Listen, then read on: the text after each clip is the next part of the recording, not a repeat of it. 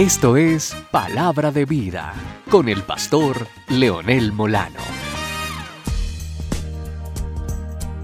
Bienvenidos, estamos una vez más eh, trabajando nuestro tema en nuestro podcast. Estamos hablando del plan de Dios, dos planes de Dios que son eternos, los propósitos de Dios. ¿Cómo Dios decide escoger a alguien, llamar a alguien, hablar con alguien, encontrarse con alguien? Sí, así es. Es Él quien decide. Que yo quiero hablar con Dios, también se puede. Claro, yo puedo. Y, Él me atiende. Eso es lo más interesante de Dios. Él decide, ah, quiero hablar, quiero adorar. Yo lo puedo adorar en cualquier momento y Él escucha mi adoración, me recibe. Quiero hablar con Él y está dispuesto. Y bueno, podemos hacerlo. Sin embargo, estamos trabajando el tema del otro lado. Al otro lado de la mesa está el Dios Todopoderoso el que toma todas las decisiones en el universo, el que sabe para dónde va el asunto, el que le puso inicio y también sabe cuándo es el fin. Por eso hablamos del fin del mundo, pero en Dios la fecha ya está puesta, Él sabe todo y sabe para dónde va. Nosotros podemos ir aprendiendo poco a poco y le vamos conociendo y lo entendemos porque muchas cosas nos cuesta entenderlas.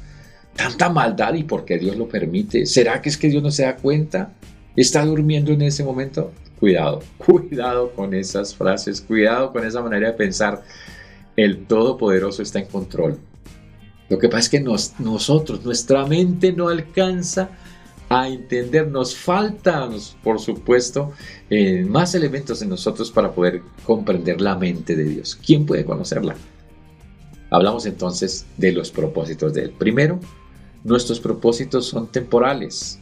Nos ponemos metas voy a estudiar una carrera, la voy a hacer técnica y la saco en un año, año y medio, la voy a hacer tecnológica en dos años, dos años y medio, tres años, profesional, cuatro, cinco años, especialización. Y yo calculo el tiempo, bueno, a los 22, a los 23, a los 25 ya estoy con mi maestría, mi especialización, en fin, me pongo tiempos, pero con Dios eh, no funciona así, él, ya tiene todo organizado eh, y él sabe para dónde va el asunto, y Él nos llama y nos dice, venga, participe.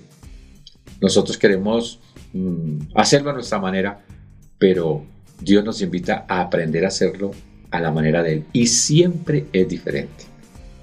Teníamos, por ejemplo, en programas anteriores que Dios llama a Abraham porque Él lo decide hacer. Insistamos en eso.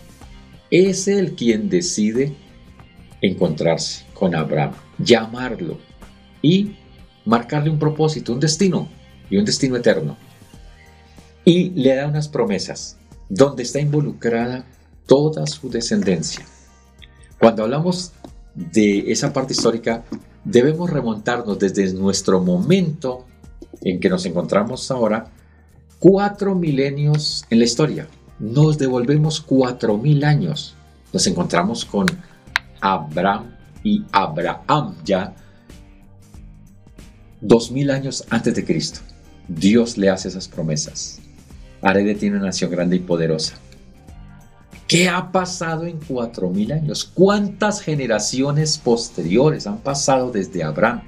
Vino su hijo Isaac, vinieron luego sus eh, nietos, eh, Saúl y Jacob, luego sus bisnietos, los doce hijos de Jacob, y luego sus tataranietos, y luego mm, los eh, heptanietos, nonanietos, decanietos y muchas más generaciones. Bueno, cuatro milenios después de esas promesas, ¿cuántas generaciones podríamos contar? Muchísimas. El pueblo de Israel está actualmente vigente, potencia media, reconocido, mojando prensa todos los días, en todos los formatos de prensa. ¿Qué pasó ahí? Las promesas que Dios le dio a Abraham ¿Qué pasó con esas promesas? Han sido cumplidas, pero en esas promesas para ser cumplidas vienen muchas cosas que hay que hacer. En distintas generaciones, el pueblo de Israel tuvo que, por ejemplo, que conquistar la tierra que se le prometió. Para llegar a esa tierra, tuvo que vivir, por ejemplo, antes esclavo en Egipto. Cuatro siglos, cuatro largos siglos, según el relato bíblico, esclavo el pueblo de Israel. ¿Cómo Dios pudo permitir eso? Si se supone que es el pueblo escogido para propósitos eternos, sí, pero hay una preparación.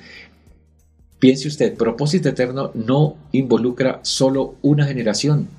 Propósito eterno significa muchas generaciones. Entonces Dios no ve a Abraham solo en su generación. Dios está viendo hasta este momento por lo menos cuatro milenios. ¿Podemos pensar hasta allá? No, es muy difícil. No podemos pensar qué, qué sucederá con los tataranietos. Sus tataranietos ni los va a conocer usted seguramente. No alcanzará a verlos. Pero cuando estamos en las manos de Dios y en los propósitos de Él, así son. Dios está pensando en muchas generaciones adelante. Pero para llegar a cumplir esas promesas, pasan muchas cosas. Esclavitud con el imperio egipcio. Cautividad con el imperio babilonio. Sometimiento terrible con los descendientes del imperio griego. Luego, sometimiento más fuerte bajo el imperio romano. Persecución impresionante. Más adelante vendrán el imperio bizantino, el imperio otomano. Querrán aniquilar a este pueblo. Vendrá el siglo XX con el régimen nazi. Exterminio total. Ni qué hablar de todas esas cifras. Pero en este momento, 70 años después de ese casi exterminio del pueblo hebreo, los descendientes de Abraham, está en vigencia. Ahí está el pueblo. Pasaron todos los imperios, quisieron acabar con el pueblo. ¿Y sabe qué? Podemos decir, desaparecieron esos imperios y el pueblo de las promesas, el pueblo de Abraham, sigue vigente. Y de ese pueblo vendrían a ser el Salvador del cual nosotros somos seguidores, el Señor Jesucristo. Sí, señores, recuérdelo, el Señor Jesucristo es hebreo y creemos en Él, el Salvador del mundo. Dios te llama para propósitos eternos. Tenlo presente. Cada cosa que Dios te dice no está pensando solo en el hoy, está pensando en tus hijos, tus nietos, tus bisnietos, tus tataranietos, muchas generaciones, porque así es la mente de Dios, de pensamiento eterno, no temporal. Nos encontramos en la próxima Palabra de Vida.